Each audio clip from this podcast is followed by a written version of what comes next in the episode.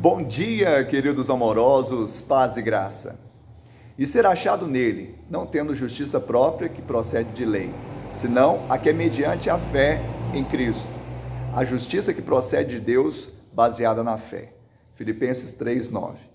Tudo que nós precisamos é de sermos achados nele e crermos que aquele que não conheceu o pecado, ele se fez pecado por nós, para que nele fôssemos feitos justiça de Deus. Houve uma troca espiritual. Jesus recebeu, assumiu o nosso pecado e nos deu a sua justiça.